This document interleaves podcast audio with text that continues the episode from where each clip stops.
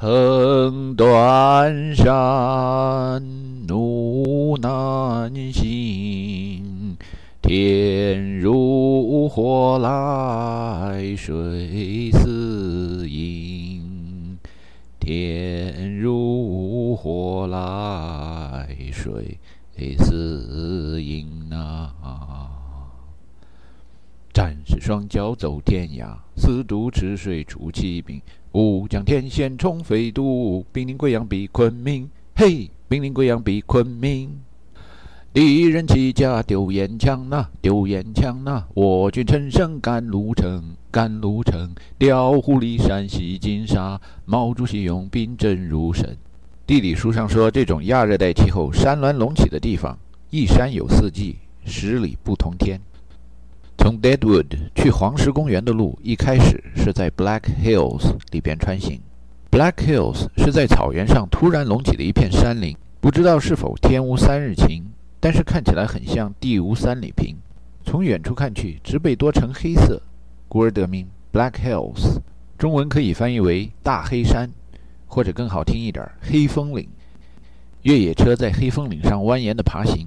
现在六月已经过了快一个星期了，突然天上纷纷扬扬地飘起了雪花，落到地上，转眼又不见了。六月的雪，窦娥的冤，是哪路冤魂在梦中显灵啊？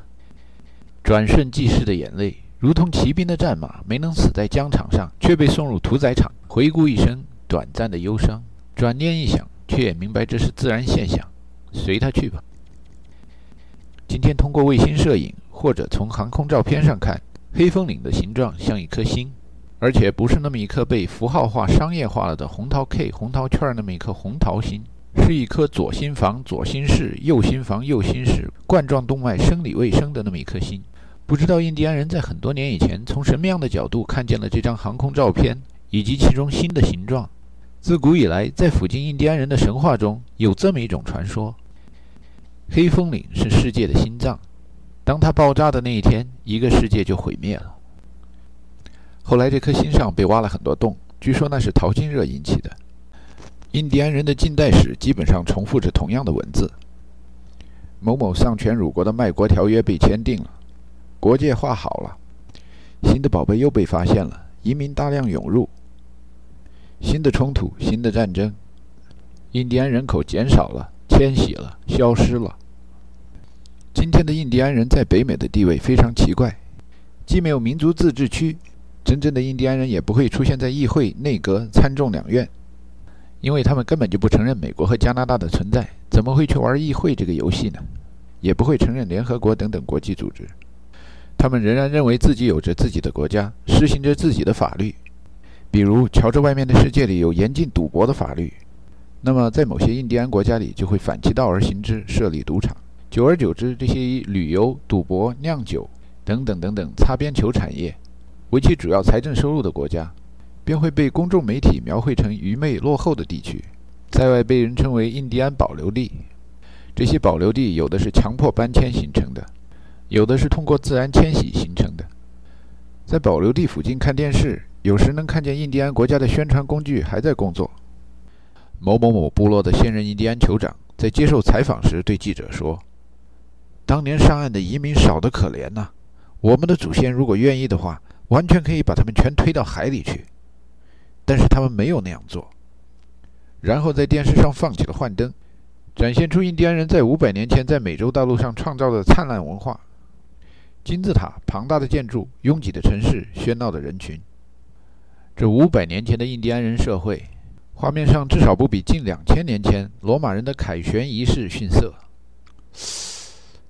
这罗马人的凯旋仪式怎么说来着 ？Behind the conqueror stood a slave holding a golden crown, whispering in his ear a warning that all glory is fleeting. 究竟巴顿是在说繁荣的印第安文化，还是在说超级大国？That all glory is fleeting。这个后人不得而知。历史人物已经逝去了，他们走了以后，当时想说的是个什么情况？大家就猜吧。 历史是一段听着顺耳、看得过去的谎言罢了。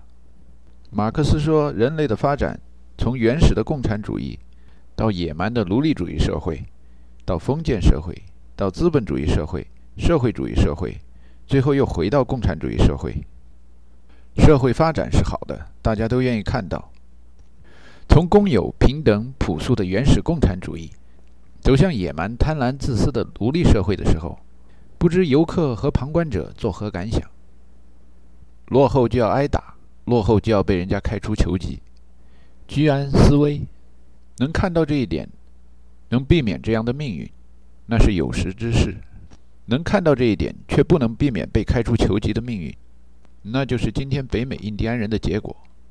从落后的生产力到先进的核武器，共存在这片今天被印第安人后代倔强地称为 Indian Nation 的土地，是否这也是一种一山有四季，十里不同天？让人诧异的是，被开除球籍并不是最惨的结局。更惨的可能是尸骨被人商业化交易来交易去。有人买了一块地，挖出一个洞，在里边发现印第安人的遗物，然后吆喝：“嘿，瞧一瞧，看一看啦！印第安人的古迹，印第安人的洞啊，看不见了，终身遗憾呐！”这种现象在今天的北美并不少见。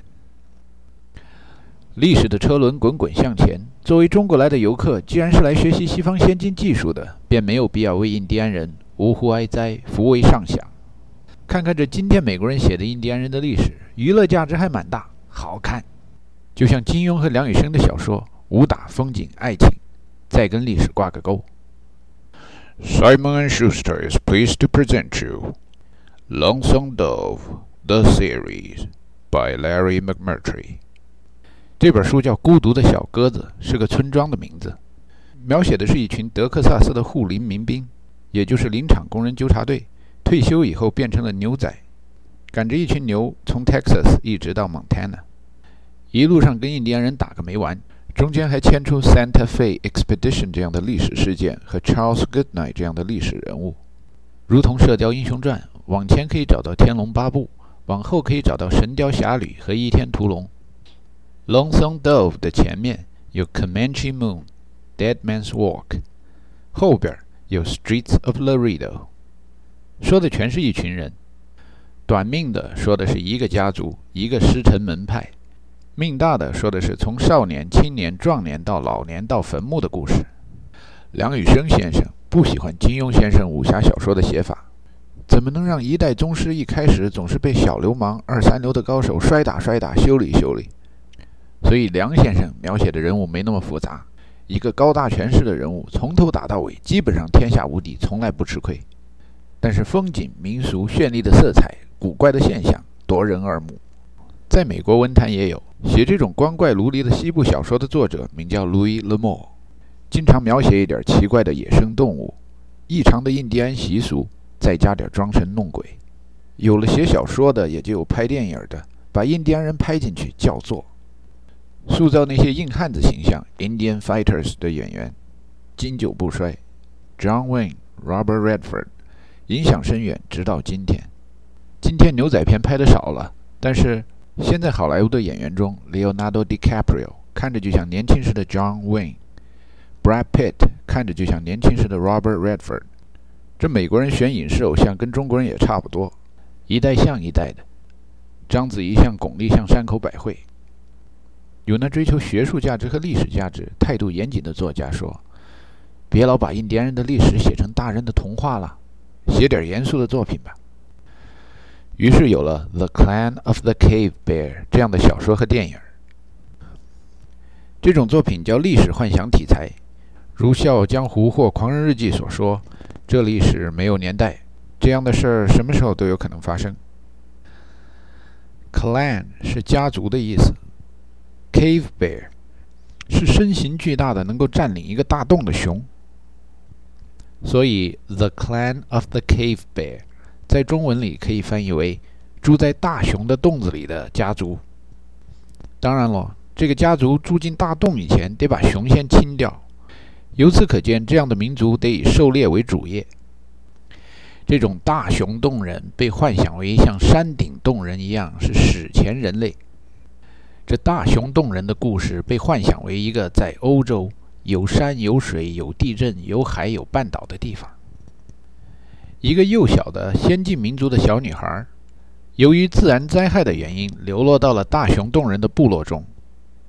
小女孩的名字叫艾拉。在艾拉成长的过程中，她发觉自己心理、生理、智力、体力上各方面不仅超过大熊洞人的女性，甚至超过了大熊洞人的男性，比他们长得高、长得壮，学东西学得快。先进民族嘛，怎么做怎么有道理。吉人自有天相。掉进坑里边能捡出一个金娃娃，在地上睡着了，天上会掉馅儿饼，在树桩子边停留一下，能够守株待兔。当然了，先进民族不是说不受委屈的，处处受委屈，处处受嫉妒。这落后民族里边的某些阶级敌人老给他小鞋穿，作孽呀！故事的结尾，落后民族地盘越来越小，先进民族地盘越来越大。步步逼近。在老一辈领导人，也就是艾拉的养母养父一辈部落领导人退出历史舞台之后，艾拉在大熊洞人中实在待不下去了，于是他只好逝将去汝，逝彼乐土，乐土乐土，愿得我所。艾拉带着以往的成就，满怀信心的、充满希望的。唱着“乌云遮天难持久，红日永远放光芒”，去找先进民族去了。这故事幻想的还不错，作者是当代的美国人。这用的词儿怎么老是形容印第安社会的词儿？看着怎么那么别扭啊？艾拉的养母是一个 medicine woman，medicine woman 的好朋友是一个 medicine man。说到先进民族，老师说 their medicine is strong。说到落后民族，老师说，Our medicine is weak。用现代的中文翻译就是，他们人气正旺，我们的人气越来越弱呀。据说这种历史幻想题材的作品是以人类学、考古学为背景的。那么，在欧美的考古学、人类学里是怎么解释谁是北美最早的居民呢？他们又是怎么变成少数以及消失的呢？喜欢看着地图研究板块的科学家说，北美的印第安人是从欧亚大陆通过柏林海峡来到美洲的。喜欢研究语言学的人类学家说，根据印第安人的语言，他们好像是从太平洋里各个小岛上那么一块石头一块石头的跳过来的。这爱看地图的看官和读者要问了：太平洋里有那么多块石头吗？这人类学家说了。从地图上能看得见钓鱼岛、复活节岛吗？千百年来潮起潮落，太平洋里有很多块地图上看不见的石头，那石头上经常会有原住民。千万别低估了古人的航海能力啊！另一些人类学家说了，别忘了北欧的红胡子海盗航海能力也很强，他们在哥伦布以前到过美洲。印第安人的后代认为，给美洲找出那么多早期居民的理论都是胡说八道，在他们心里。他们的祖先自古就在这片土地上，而他们的家园如今被人非法占领了。他们有着他们的国中之国，但是世界上没有人承认。他们的祖先当年可以把新移民推到海里去，但是他们的祖先没那么干，结果做了好人没好报。很长时间，在美国的主流文化里讲着这么一个故事：How the West was won，西部是怎么赢来的？做 Indian fighter 是正面人物和光荣的事儿。但是九十年代以后开始有另一种声音，比如与狼共舞，还有 How the West was lost，西部是怎么失去的？是从印第安人的角度看美洲的历史。这种时候做 Indian fighter 就不那么时髦了，好像跟种族灭绝挂上钩了，这不好。这有一点良知的历史学家为了减轻欧洲人的罪责，他们辩护说，欧洲人呐，屠杀印第安人没有特别残忍。那么多印第安人消失了，它原因是瘟疫，因为欧洲大陆啊已经有了很多次瘟疫，所以欧洲移民刚来美洲的时候，他们都有很强的抵抗力。但是把传染病传给了印第安人呢，这些印第安人没有抵抗力，他们就百分之九十都死于瘟疫了。可那同情印第安人的历史学家不干了，他们认为这欧洲人把瘟疫传给了善待自己的新邻居。然后自个儿一家关起门来偷偷的乐，这也够损的，这也是种族灭绝。这保守的右翼人士认为，当初欧洲人的免疫技术也无法传到印第安人那儿去啊！哥们儿，现实点好不好？最后大家你来我往闹了半天，还是应了拿破仑的那句话：历史是一段大家看得过去、听着顺耳的谎言，就那么写了。关于北美最早的居民怎么来的、怎么去的，将永远是个谜，悬念，传说下去吧。噩梦醒来是早晨，大梦谁先觉？平生我自知。大梦醒来，进入了严肃的现实生活。现实生活里，人生依然如梦。在梦里，美丽的黄石公园以完美色彩活现眼前。